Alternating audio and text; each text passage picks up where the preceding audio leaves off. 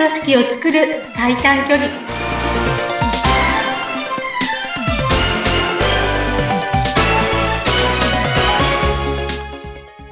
強い組織を作る最短距離。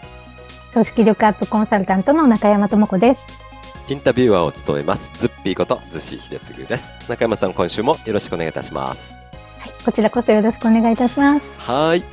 あの前回ね自分を分析データから理解するということでうん、お話をいただいたわけなんですけども、まあ、あの自分が内面的に判断している部分とデータとしていざパッと出てくるんだよ。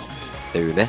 それがあのまた自分自身が色分けで赤を黄色という形で、まあ、性格というかそのタイプ別でこう分析データが出てくるというお話をお伺いしたんですけども、はい。今日はそうやってあの自分を知るとこんなにいいことがあるんだよ。そんなところでお話をいただきたいなと思っております。はい。はい。お願いします。すね、はい、はい。じゃあ前回の続き、前回そんな、えっ、ー、と、人はいろんな側面があるんだよっていうお話をしたんです。はい。えー、ズッピーさんにも私にも経験があった、例えば頭の中でこう考えていたのに、やってしまったことは違う風だったよっていう経験ありますよねっていう話から、えっ、と、それはいろんな側面が作用するので、そういうことになるんですっていうお話をしました。はい。はい。で、じゃあ今日はですね、まあ私のことも含めたり、それから私の周りでね、あの、あったことなんかも話しながら、えっ、ー、と、実際の、うん、ことをお伝えできればと思います。はい。はい。じゃあ、その、えっ、ー、と、自分のね、前回も私がこう、両極端の部分を持っているっていうお話をシェアしました。はい。で私の周りにも、両極端の自分を感じていて、それをね、どう扱っていいかわからない。つまり、ちょっとご自身の中でストレスになってるっていう方いらしたんですよね。はい。で、あの、私の話もちょっとそれに近かった。子供の頃、うん、あの、友達とすごくざくばらに仲良くフランクに付き合いたいのに、うん、なぜかかしこまっちゃう自分がいてっていう話をしました。はい、その方もね、そのパターンだったんですね。私と同じ、全く同じわけではないんですけれども、やっぱりその、でもね、あの、なんていうのかな。例えば飲み会、懇親会みたいなお席だと、はい、すごくこう砕けていて、うん、あったかい人柄が前面に出て、うん、すっごくね、もうね、楽しくていい人っていう印象なんですよ、その方ね。はい。なんだけど、うん、お仕事の場面で出会うと、すごく厳しい人に見える。はいはい。うん。でご本人も、そのなん、なんだろう。でも本人、ご本人はね、その仕事の場面でそういう風になりがちだとか、そういうことまではまだ分かっていらっしゃらなくて、自分の反対の部分がどどうしたらいいんだか、こういう時もあるけど、こういう時もあって、みたいな感じで捉えてらしたご自分のことをね。はい。そう。で、えっ、ー、と、まあ、私のところにいらして、まずはそういうご自身、こういうふうにデータで解析できますっていうとこから始めるんですけれども、うんもうまさに出てきたのが、はい。その、この間言ったようにね、こう、果肉の部分っていうんですか、その人の本体の部分っていうのは、はい、やっぱり私が感じていたように、とっても、うんと、人が良くて、あったかいところ。うんはい、なんだけれども、その、やり方っていうんですかね。うんと、行動に出やすい部分。うん人から見えやすい部分っていうのが、やっぱり厳しいとこお持ちなんですよ。うん、すごく、あのー、言葉もね、厳しめになるし、はい。うん。あとは、正しいか正しくないか、白か黒かみたいな、例えばこうだったらこうすべきでしょっていう感じっていうのかな。はい。うん。そういうふうになりがちだっていうところが出てたんですよ。うん。うん。でね、これって、あの、もう完全にご自身の中でもストレスになっちゃってるケースなので、うん、うん、でも、なんていうのかな。それを知った上で、ストレスじゃなくて、それを強みに変えていくっていうことをお伝えししたいんですよね、私は。い。うん。あのーだって両極端の部分を持っていたら、うん。ストレスを抱えなくちゃいけないのかとかダメなのかっていう話じゃないんですよ。うん。確かにね、そうですよ。人はそれぞれがね、うん。あの、いいと、なんていうのかな。いい悪いじゃないんだけど、みんなその人その人で存在価値があるわけですよ。はい。じゃあその違うっていうところを知ったらどうできるか。っちもこっちも両方自分なのね。うん。私はこ、僕はこれを両、こっちの部分とこっちの部分を持っているんだってことをまず自分で認める、受け入れるわけです。はい。それをストレスに感じてしまっていたけど、うんもう分かったら自分で意識して使えばいいだけなんだなんです。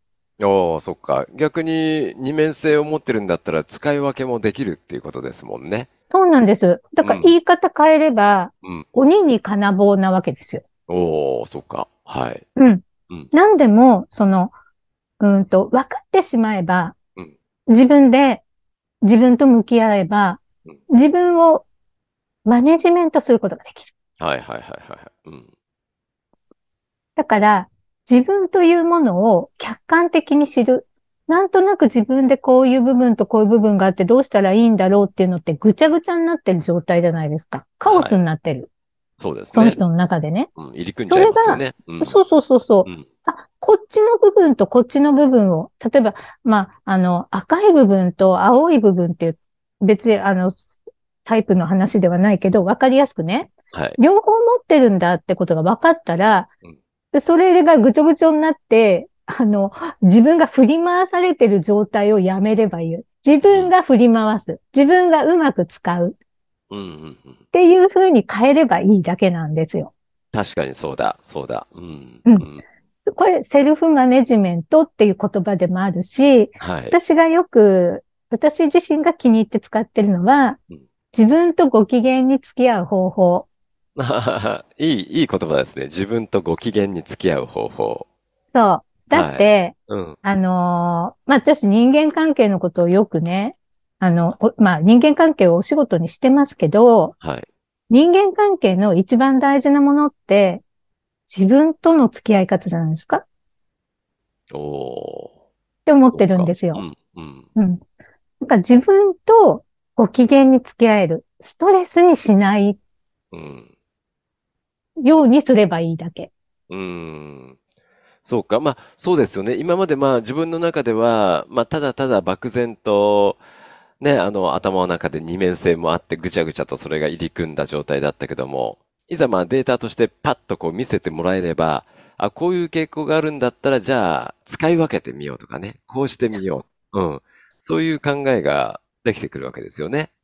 そうです。うん。だからいつもいつも、その厳しい場面、厳しい言動だけ見せていたんでは、はい。っていうバランス取りましょうってことをすればいいだけですよね。うん。確かに。うんはい。例えばの話だけれども、こう、チームリーダーとして、経営者として、みんなの前で何か発言するときは、その厳しめの部分できっちり言ってもいい。でも、そのフォローをちゃんと、あの、1対1だったり、うん別な、こう、砕けた場面だったりで、すればいいだけですよね。うん。うん確かにそうですね。大はい。切なのは、うんそのぐちょぐちょにならないっていうのは、今これ音声なので、わかり、どう伝えたらいいかな。例えば地上でね、はい。あのーぐちゃぐちゃになってるっていう、なん、なんていうのかな。自分と愛、じ、あ、自分の、えっと、赤い部分と青い部分が、こう、地上にあるとするじゃないですか。はい。それを、しもう分かったんだから、ちょっと上から俯瞰する自分を持つってことなんですよね。うん。そっか。俯瞰してちょっと見ると。地上でぐちゃぐちゃしてるんじゃなくて、そうそうそうそう。自 上から分が、こう、うん。どういう状態かバードビューで見てみると。そうそうそうそう、自分を俯瞰してみる。今もう真っ青になってると思ったら、うんちょっと適度に赤を混ぜる。とか、うんうんうんうん。いその局面で判断すればいいと思うんですよ。真っ青がふさわしい場面だったらそのまま行けばいいし、うん。真っ青だけだとちょっと、そういうギクシャクするよねっていう場面だったら、赤を混ぜていけばいい。うんうんそう、俯瞰した視点を持てるっていうのが、まあえっ、と、自分を客観的にデータで分析できてるか、認識できてるか、し受け入れられてるかっていうこと。うん。うん。そういうふうに使ったら、はい。自分との付き合い方が上手くなると思う。うん。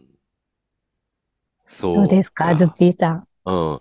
そう、あの、自分自身をね、知ってるのは、まあ、相手のことではなくて、やっぱり自分はこういうもんなんだっていうのは自分の中でしかわかんないんですけども、ただし、考えてみると自分のこともあんまり理解してない自分がいますよね。そうそうそうそう。そうそうみんなだから地上でぐちょぐちょしてるから。そういう、そういうことですよね。そうなの、はいそうなの。うん。じゃあ、相手に理解されるなんてなかなか大変ですもんね。自分で自分自身がね、そうなんですよ。うん。まずだから自分を客観的に理解するっていうのは本当に強みになるんです。はい。で、あの、本当はに、二つの部分だけじゃないよって構成してるのは他にもありますよっていう話をちょこっと前回したんですけれども、はい。じゃあその三つ目っていうのも取り入れることができるんですよ。うん。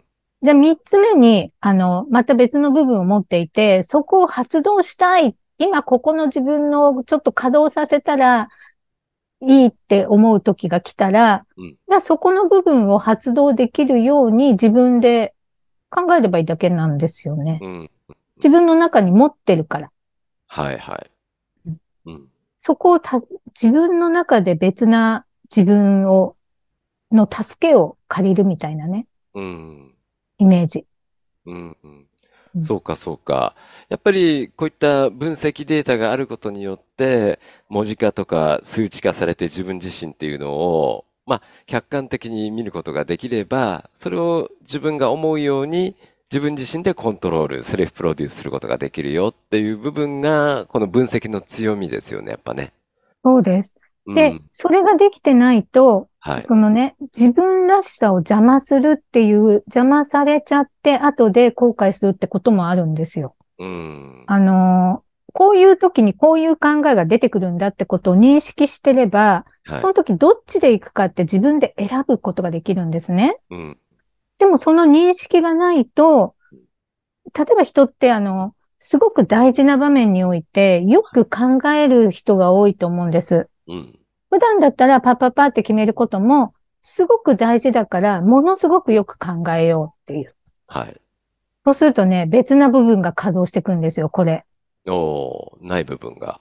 うんうん。で、こういう経験ないですか？すごくだからよーく考えて、結論を出してうん、結果自分らしくないなって後で後悔したとか。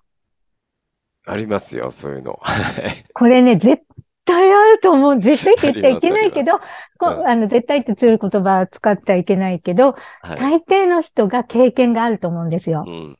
はい。なぜなら、それは分析データにも出てくる部分なんですけど、はい。人はうーんと考えた時って、いつも出てこない部分が出てきちゃう。